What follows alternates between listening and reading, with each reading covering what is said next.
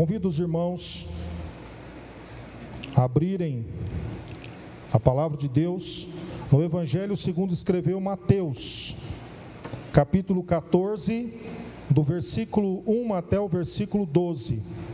Será a nossa leitura dessa noite. A morte de João Batista. Evangelho segundo escreveu Mateus, capítulo 14, versículo 1 até o 12.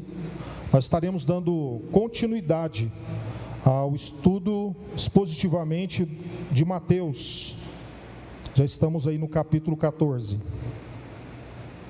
Diz assim: Por aquele tempo ouviu o tetrarca Herodes a fama de Jesus e disse aos que o serviam: Esse é João Batista.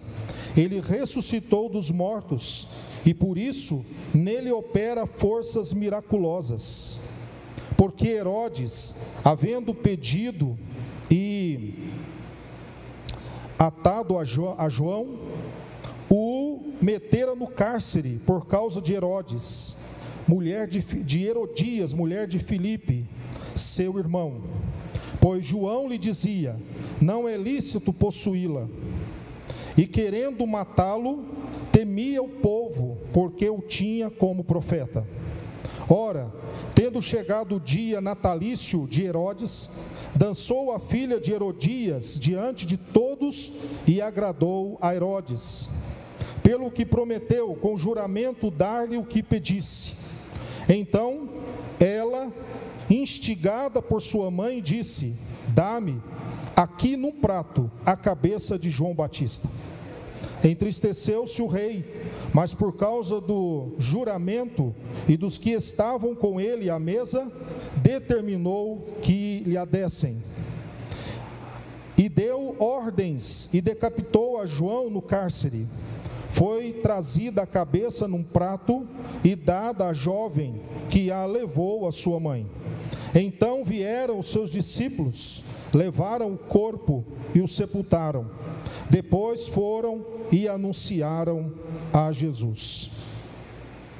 Irmãos, ah, o que mais o inimigo tem tentado destruir, principalmente, é a família, distorcendo a ideia do casamento, aquela ideia ah, que o correto é o casal lá que está namorando-se, namorando ali, pensar no casamento, fazer aquele casamento civil certinho, organizado, os familiares ali estarem abençoando aquele casamento, juntamente ali com os pais do noivo, da noiva, e ali tendo aquele relacionamento que é ordenado por Deus, de uma só carne, viverem juntos, constituírem famílias, Correto é isso.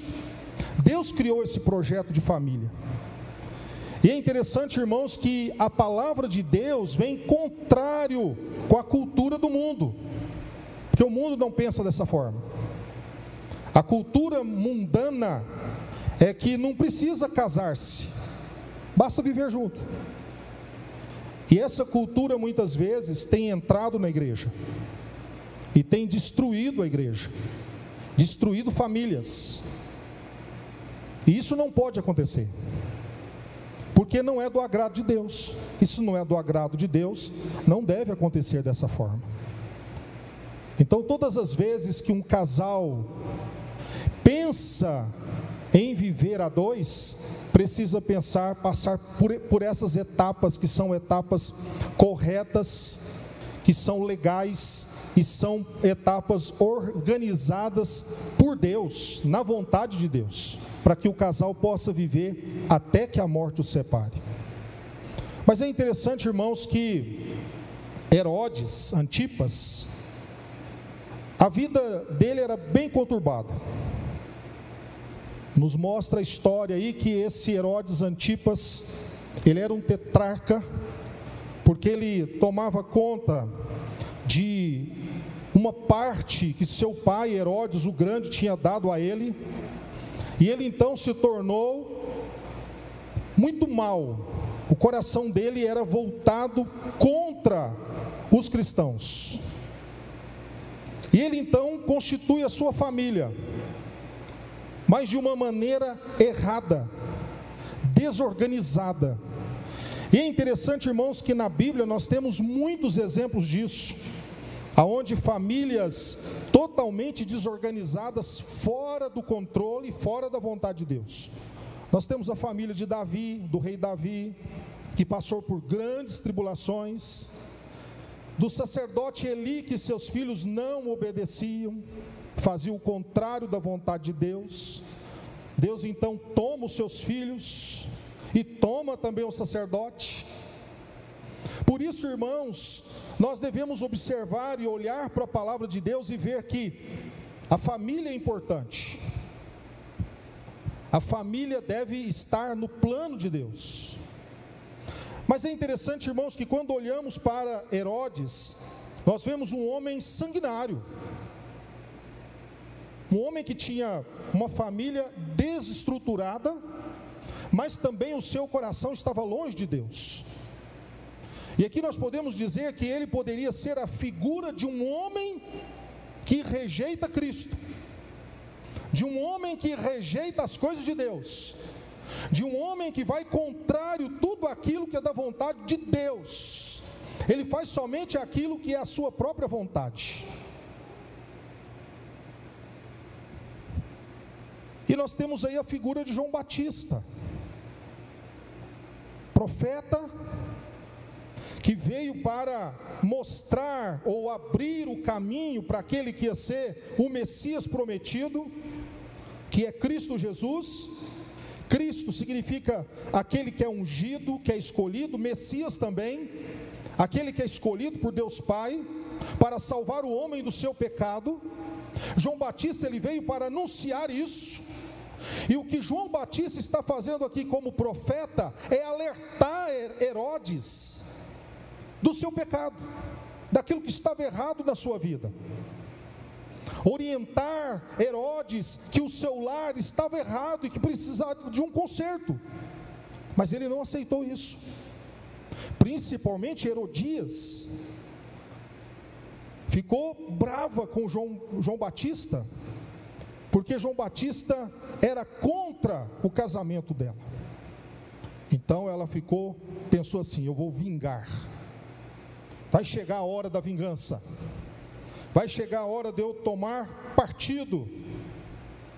E aí eu vou conseguir ganhar. É interessante, irmãos, que João Batista, em todo o tempo, mesmo estando preso, encarcerado, ele não deixou de se preocupar com o reino de Deus. Ele pede até para os seus discípulos perguntar se, se Jesus era Jesus de fato, aquele que viria. E aí Jesus manda um recado para João Batista: sou eu mesmo. E ele fala sobre as curas de Cristo, todos os sinais do Messias que viria com poder e glória. E aí João Batista alegra o coração dele, mesmo dentro do cárcere, mesmo dentro da prisão. João Batista tinha esse nome porque ele batizava as pessoas por arrependimento. E ele sempre estava é, falando para as pessoas sobre a respeito do pecado delas sempre abrindo os olhos das pessoas: olha, vocês estão em pecado, precisam mudar de vida. Falar para os fariseus: olha, vocês são víboras, vocês vivem só uma vida religiosa, vocês precisam arrepender-se dos seus pecados. E olha, quando você começa a pregar a verdade, você passa a ter mais inimigos do que amigos. Principalmente quando você tem a verdade, vai anunciar o Evangelho de Jesus. E é interessante que nós temos em Herodes a figura do homem que não reconhece Jesus como seu Senhor. Herodias, a figura de uma mulher que não reconhece Jesus Cristo como Senhor, e nem João Batista como servo do Senhor, que estava ali para proclamar a, a, a, o reino de Deus. Tanto é que uma das pregações de João Batista é que o reino de Deus estava próximo e que deveria haver arrependimento dos pecados. É a primeira mensagem que foi anunciada por João Batista e depois Jesus Cristo continuou anunciando essa mensagem: Arrependei-vos e credes, porque está próximo o reino de Deus a necessidade de arrependimento, de uma volta para Deus. Arrepender-se aí é uma tristeza profunda da alma, do pecado cometido. João Batista estava orientando, orientando tanto Herodes como a sua família, que precisava haver uma mudança ali, na estrutura familiar. Mas ele não quis dar ouvidos. Por isso, Irmãos, o homem que rejeita Jesus, eu queria falar sobre isso hoje. Esse homem que rejeita Jesus. Quando falo homem aqui, eu estou falando ser humano. O adulto, as crianças, seres humanos que rejeitam a Cristo, não querem ter comunhão com Jesus não querem ouvir a palavra do Senhor. E nós, e nós sabemos, irmãos, que quem convence o homem do pecado é o Espírito Santo. É o Espírito Santo de Deus que convence o homem do seu pecado e que aplica a palavra de Deus nos corações. É o Espírito Santo de Deus. Então, por isso, a primeira coisa que nós vemos aí, o homem que rejeita Jesus, primeira coisa, ele é supersticioso e é perseguido pela culpa. Olha o que diz aí no versículo 1 ao 2 do capítulo 14. Que diz assim: Por aquele tempo ouviu o tetrarca Herodes a fama de Jesus e disse aos que o serviam: Este é João Batista. Ele ressuscitou dos mortos e por isso nele operam forças miraculosas. Duas coisas aqui nós vemos em Herodes, que dá ideia de superstição e também a culpa que ele carregava. Superstição porque ele acreditou no que o pessoal estava falando, que João Batista tinha ressuscitado. E estava fazendo cura, estava é, fazendo prodígios, operando grandes maravilhas. E ele falou: Nossa, e agora? Se João Batista ressuscitou, eu estou frito agora, estou enrolado, porque foi eu que mandei matá-lo. Nós não sabemos o que ele pensou ali na hora, né? Mas pelo que está aqui, o que Mateus nos deixa claro é que ele estava perturbado. Então, o homem que rejeita Cristo, ele é supersticioso. Essa superstição, irmãos, um dia eu estava conversando com uma pessoa e ela viu o chinelo virado assim. Ele disse: Vai lá, desvira o chinelo, senão a mãe de ciclano vai morrer. Superstição. Passar debaixo da escada, no dia 13, né? Se não estou enganado. Não pode. Quebrar o, o, um, um espelho tem sete anos de azar. São superstições. Coisas que muitas vezes as pessoas que não têm o conhecimento de Jesus, que não crê que Jesus é quem sabe o futuro de todas as coisas, Ele é que ordena todas as coisas, Ele é o Senhor dos céus e da terra, Ele tem todo o poder nos céus e na terra. Quando a pessoa deposita a, sua fé em Cristo Jesus, ele não fica temeroso com as coisas. E o sentimento de culpa? que é aquele sentimento que parece que as pessoas estão olhando para a gente e apontando o dedo e nos culpando de algo que nós fizemos. Não tem isso? Quantas vezes, mesmo depois que aceitou a Cristo, está andando com Cristo, está vivendo na igreja, mas ainda tem aquele sentimento de culpa no coração, não se sente perdoado ainda. Lembrando que uma vez que você confessa seus pecados, esses pecados são lançados para o mar do esquecimento. Deus não se lembra mais. Jesus é o nosso advogado. Nós podemos chegar nele e pedir perdão dos nossos pecados, e ele nos lava, ele nos purifica.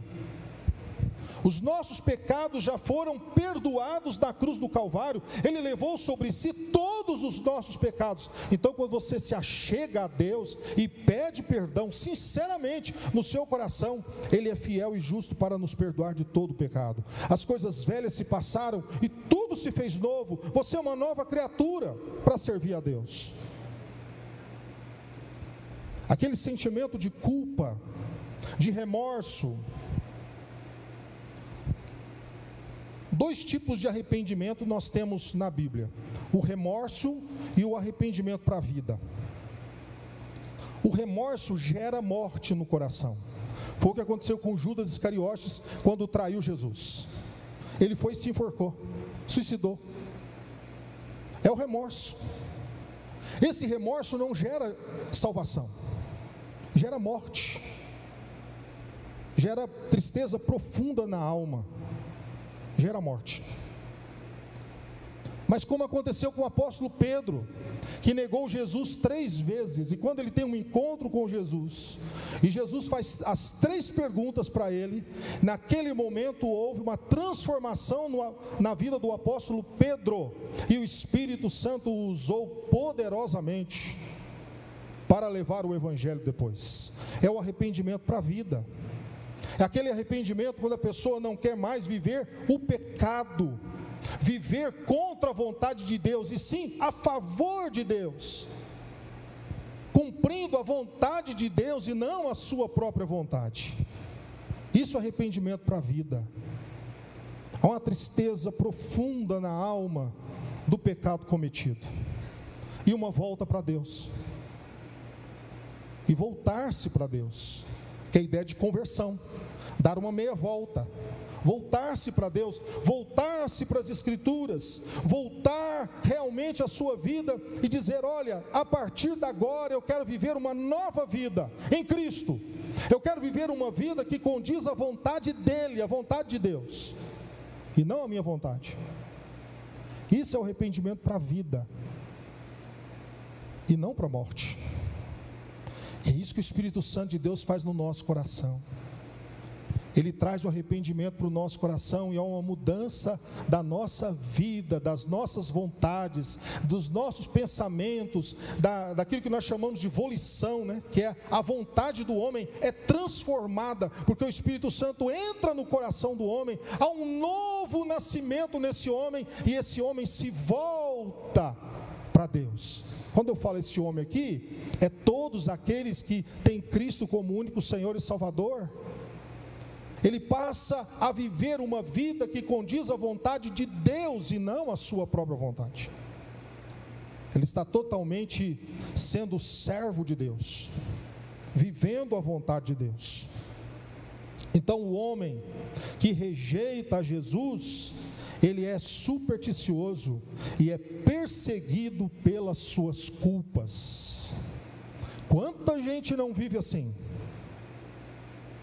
Deixa eu te explicar um negócio. Uma vez que você veio para Jesus, você é perdoado. E uma vez que você se achega a Jesus, todas as vezes que o Espírito Santo te incomoda e fala assim: ó, você pecou, você errou, e você se volta para Deus arrependido dos seus pecados, e não volta mais e não retorna mais para o pecado, você está transformado ali e você é nova criatura ali, a partir daquele momento. É uma nova criatura. Você não precisa viver o passado mais. Por isso que Jesus fala que quem põe a mão no arado não pode olhar mais para trás.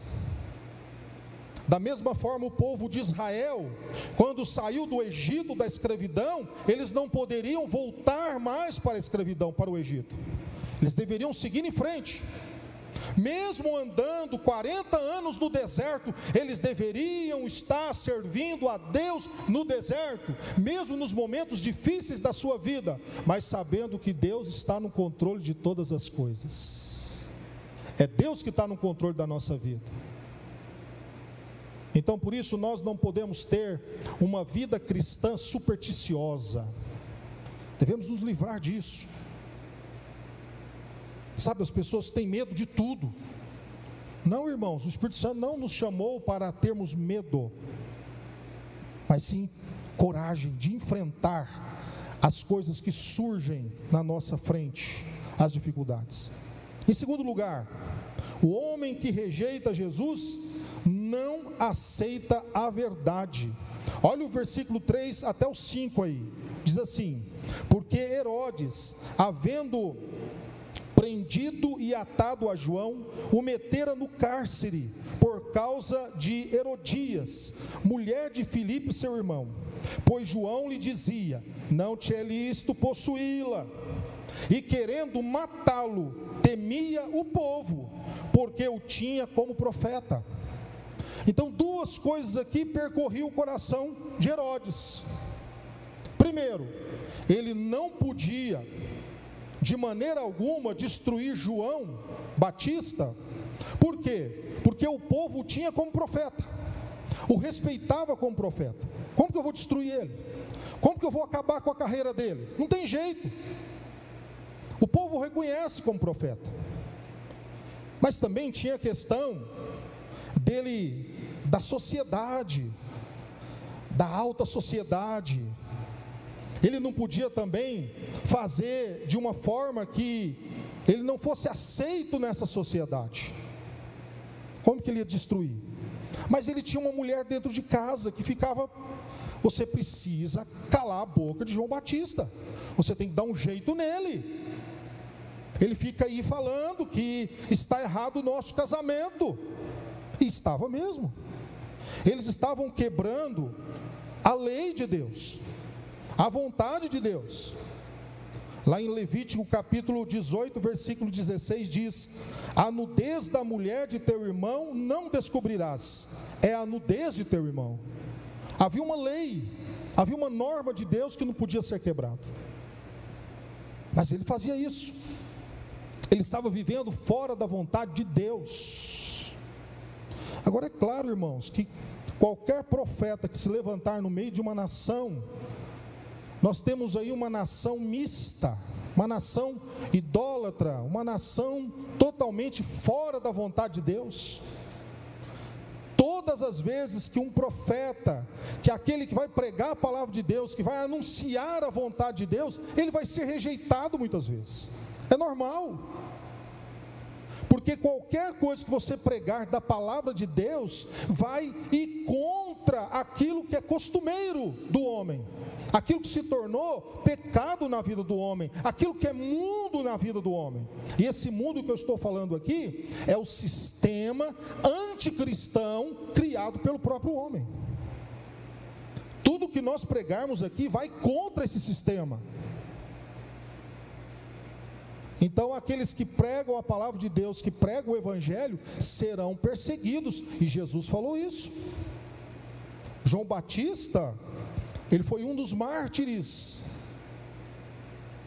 que morreu por causa da proclamação da palavra de Deus, que morreu porque proclamava Cristo, e tantos outros da Bíblia que nós conhecemos, que morreram pela, por causa do Evangelho. E não é diferente de nós hoje. Nós seremos suas testemunhas até os confins da terra. E testemunhas aí é mártir mesmo. Seremos perseguidos ao ponto até de morrermos por causa de Cristo. Os discípulos iriam sofrer perseguições por causa de Cristo, por causa da palavra de Deus.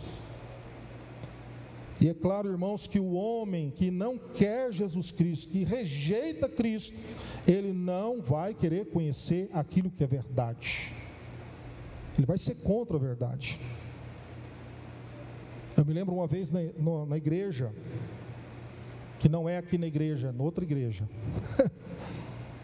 Eu estava pregando, e aí de repente, um casal que estava na igreja no outro domingo não voltou. Aí passou outro domingo também, não via eles. Sumiu da igreja, o casal. Aí eu fui perguntar para a moça, né? Era um casal, eram namorados. Perguntei para a moça, falei assim: o que aconteceu? Vocês sumiram da igreja? Ah, meu namorado não quer vir mais. Mas por quê? Não, porque ele falou que tudo que o senhor pregou lá foi para ele. O senhor olhava para ele, apontava para ele, o que o senhor falava era para ele. Ele falou que não volta mais na igreja. Aí passou uns dias, e eu orando por ele, coloquei ele diante do Senhor. Falei, Deus, que o Espírito Santo do Senhor trabalhe no coração dele. Quando foi no outro domingo, ele apareceu. E a partir daí ele não começou, ele não faltou mais. O Espírito Santo abriu o entendimento dele ele, e ele chegou para mim e disse: Olha, agora eu entendo o que o Espírito Santo quis falar comigo e eu não quis ouvir naquele dia. Então, o homem que rejeita Cristo, ele não quer conhecer a verdade, porque Jesus é a verdade. Ele é a verdade absoluta, não há outra verdade, só Jesus é a verdade absoluta. E só aquilo que ele ensinou é que realmente traz vida e vida em abundância. A palavra de Cristo traz vida à nossa vida, à nossa alma, traz um novo recomeço. A palavra de Jesus é água que purifica a nossa alma, que limpa, porque Ele é a água da vida. A palavra de Jesus é o pão que traz vida à nossa alma, porque Ele disse: Eu sou o pão da vida. Ele é aquele que é o necessário para nós. Ele, por isso que Ele é absoluto. Então eu não posso negar Jesus Cristo como o meu Senhor, dono da minha vida. Ele deve ser a centralidade da minha fé. O homem que rejeita Jesus, ele é supersticioso e é perseguido pela sua própria culpa. O homem que rejeita Jesus não aceita a verdade. Herodes não aceitou a verdade. Ele preferiu ir para outros caminhos, matar João Batista. Mas o homem que rejeita Jesus é dominado pelo pecado. Isso é triste. Olha o que, que diz aí no versículo 6 ao 12. Ora, tendo chegado o dia natalício de Herodes, dançou a filha de Herodias diante de todos e agradou a Herodes, pelo que prometeu com juramento dar-lhe o que pedisse. Então ela, instigada por sua mãe, disse: Dá-me aqui no prato a cabeça de João Batista. Entristeceu-se o rei, mas por causa do juramento e dos que estavam com ele à mesa, determinou que lhe dessem, lhe a. E deu ordens e decapitou a João no cárcere. Foi trazido a cabeça num prato e dada à jovem, que a levou à sua mãe. Então vieram seus discípulos, levaram o corpo e o sepultaram. Depois foram e anunciaram a Jesus. O que, que ele fez aqui? Primeiramente, ele ficou encantado com a sensualidade da filha de Herodias. Ficou encantado. O mundo é encantador. O mundo chama atenção. E o pecado muitas vezes se torna algo delicioso. Ele provoca. Ele provoca os desejos do homem: desejo de poder, desejo de ter, de possuir, a ganância de nunca estar satisfeito com o que tem, abrir os olhos dele. E é interessante, irmãos, que quando a pessoa ela está totalmente escravizada pelo pecado, ela pode perder tudo que ele tem. Ele prometeu algo. Ele disse: Olha, pede o que você quiser, até meu reino se quiser, pode pedir. Pede o que você quiser. Ele não esperava que a moça, por intermédio da mãe, ia pedir a cabeça do profeta, de João Batista. Isso foi a maior tristeza para ele. Mas ele teve que cumprir porque um rei, quando ele jura uma coisa, ele tem que cumprir. Ele teve que cumprir. E a partir daí, João Batista é executado. O pecado leva até as últimas consequências. O pecado leva a pessoa a consequências terríveis. O pecado gera a morte. O pecado leva ao fracasso. O pecado leva o homem a ficar longe de Deus. O pecado faz o homem se es esconder. Ele passa a esconder a si mesmo. Porque a Bíblia diz que um abismo chama outro abismo, então o pecado vezes outro pecado, vezes outro pecado, vai se transformando em algo que não tem mais volta. E quando a pessoa vê, quando aquele crente vê, quando o cristão vê, ele já está afundado no pecado. É claro que para quem rejeita Jesus, o pecado para ele é normal. Ele não fica triste com o pecado. Para quem não crê na palavra de Deus e não é nascido do Espírito Santo ainda, o pecado é normal para ele.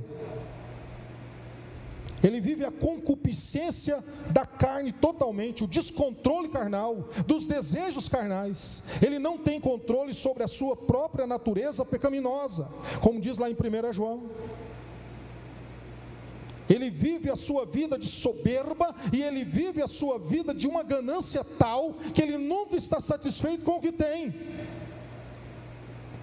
O pecado gera o afastamento do cristão para com Deus. O pecado gera o afastamento do cristão com a igreja. A comunhão da pessoa com a igreja, ela fica totalmente a desejar. Porque o pecado afasta o homem da comunhão. E aí nós fazemos como Adão e Eva. A gente quer pôr culpa em alguém. Aí ah, eu estou assim por causa de, por causa dela, por causa de tal situação.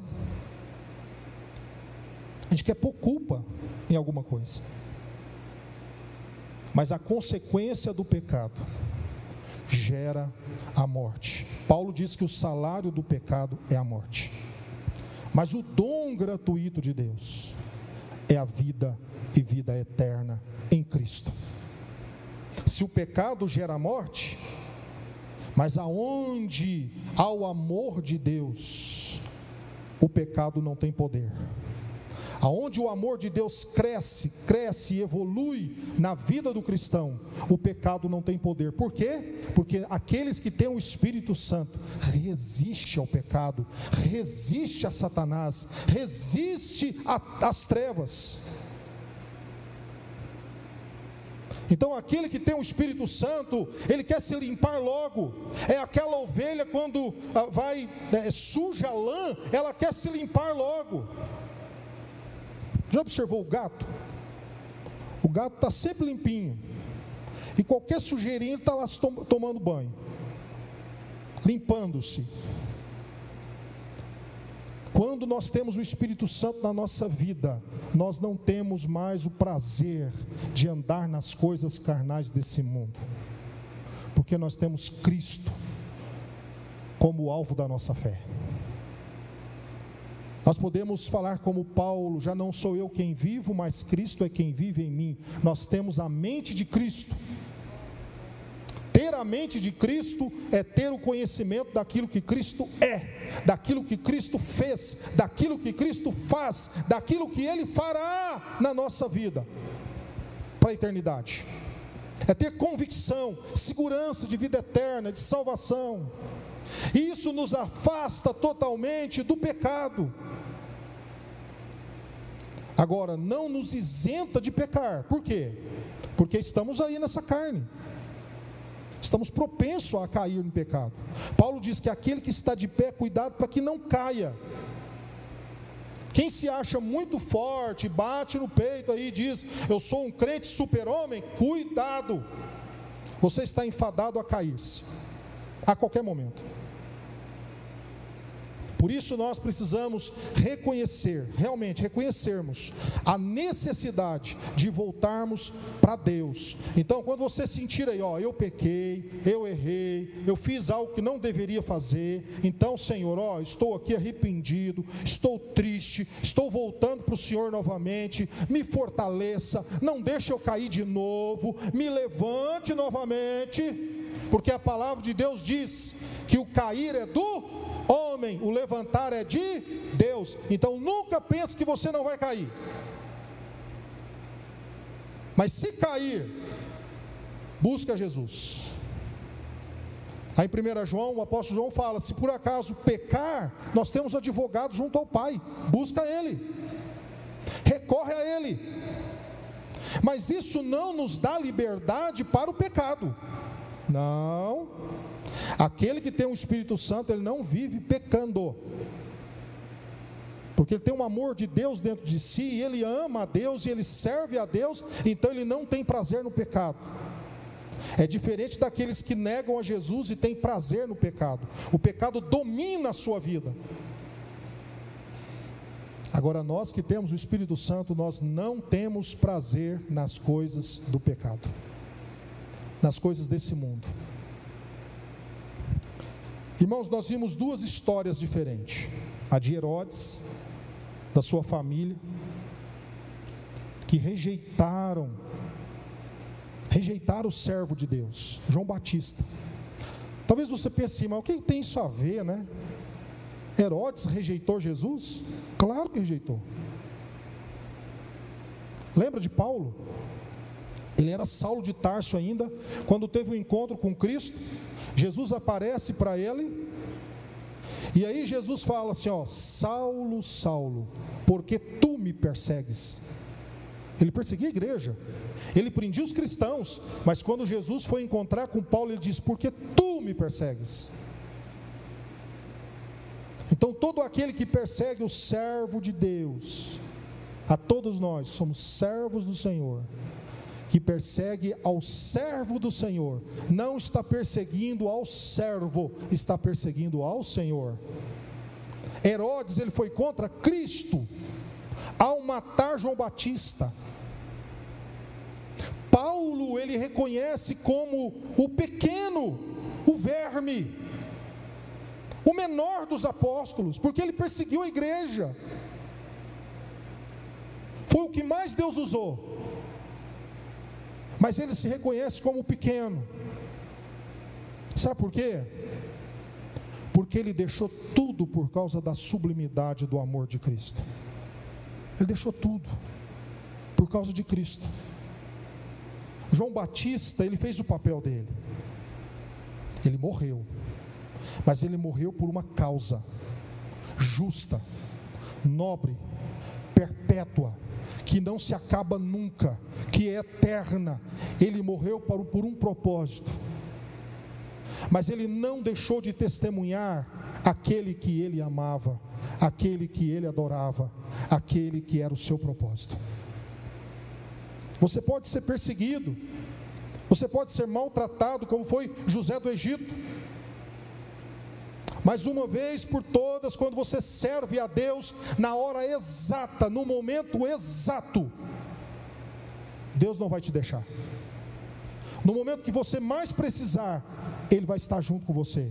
Como ele fez com Sadraque, Mesaque e Abednego, quando foi lançado na fornalha de fogo.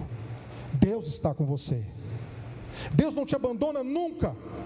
Mesmo quando você acha que é miserável, pobre, cego, nu, Ele está perto de você e dizendo: Olha, eu estou à porta, estou batendo, ouve a minha voz. Ele fala isso para a igreja.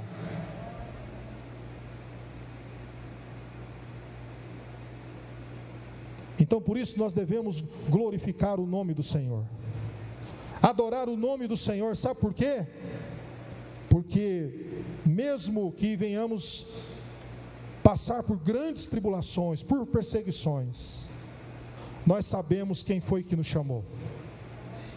E aquele que nos chamou é fiel. Aleluia. Ele é fiel. Ele é fiel e ele quer te fortalecer para você vencer os momentos difíceis da sua vida. O homem que nega Jesus, ele não tem forças de vencer a ruína que o pecado pode fazer. Herodes, ele perdeu tudo o que ele tinha. Tudo. Ele não conseguiu chegar até onde ele queria. Não conseguiu. Aí você fala assim, mas e João Batista? A cabeça dele foi, foi parar numa bandeja. Ele conseguiu o quê? É diferente. Sabe por que é diferente? Porque a nossa pátria não é aqui desse mundo. A nossa felicidade não está aqui. A nossa felicidade está em Cristo Jesus. É nele que está a nossa felicidade. É nele que está a nossa força. É nele que está a nossa vida eterna. É na pessoa de Jesus. Não importa de que jeito você vai morrer. O importante é que você sabe para onde você vai depois que você morrer. Aleluia. E é isso que o Espírito Santo de Deus faz conosco. Essa certeza para onde você vai. Podem arrancar sua cabeça, mas eles não podem arrancar sua salvação. Podem te proibir de você fazer N coisas, mas jamais podem proibir de você adorar a Deus. Aleluia. Ninguém pode fazer isso porque a nossa riqueza não está aqui nesse mundo. Jesus falou que nós devemos juntar tesouro aonde? No céu. Não é aqui da terra. É lá. É lá. Então busque Jesus. Se renda a Ele. Arrependa dos seus pecados, se volte para Jesus hoje, agora. E volta para a igreja. Volta para o caminho de Deus porque essa é a verdadeira felicidade. Amém, queridos? Que Deus abençoe sua vida, você aí de casa. Que Deus abençoe sua vida em nome de Jesus. E não fique pensando que se o diabo jogar na sua cara os seus pecados, fala para ele: já entreguei para Cristo. Eu não vivo mais no pecado, mas eu vivo para Cristo hoje e eu quero andar com Ele para sempre, até Ele voltar. Aleluia. Que Deus te abençoe poderosamente. Eu vou estar orando nesse momento e depois o pastor tem a palavra e ele vai impetrar a bênção depois. Oremos ao nosso Deus. Pai bendito, Deus eterno, somos gratos a Ti, Senhor, porque nós temos um coração rendido aos Teus pés. Nós sabemos como é bom servir o Senhor, como é bom te adorar. Nós sabemos, ó Deus, que somos perseguidos, somos maltratados muitas vezes, mas jamais jamais perderemos a vida eterna, porque em Cristo Jesus nós somos salvos. Cristo Jesus é a nossa salvação. Cristo Jesus é quem perdoa os nossos pecados e que nos purifica de todo pecado. Por isso nós nos rendemos somente a Ti, Senhor, e cremos na Tua palavra, que é poderosa e não volta vazia. Abençoa, ó Deus, o teu povo, fortalece a tua igreja no poder do teu Espírito Santo e na tua palavra, para que possamos, ó Deus, cada dia mais fazermos aquilo que agrada ao Senhor, para adorarmos o Senhor, para fazermos, ó Deus, como diz a tua palavra, que nós estamos aqui unicamente para adorar o Senhor para glorificar o Senhor e estamos debaixo da glória do Senhor. Por isso, ó Deus, santifica-nos, purifica-nos, restaura-nos cada dia mais, para que possamos te servir em espírito e em verdade. Leve-nos para os nossos lares, guardados e amparados por tuas mãos poderosas, e faça de nós, ó Deus, servos e servas cheios do teu Espírito Santo. É o que nós te pedimos em nome de Jesus. Amém e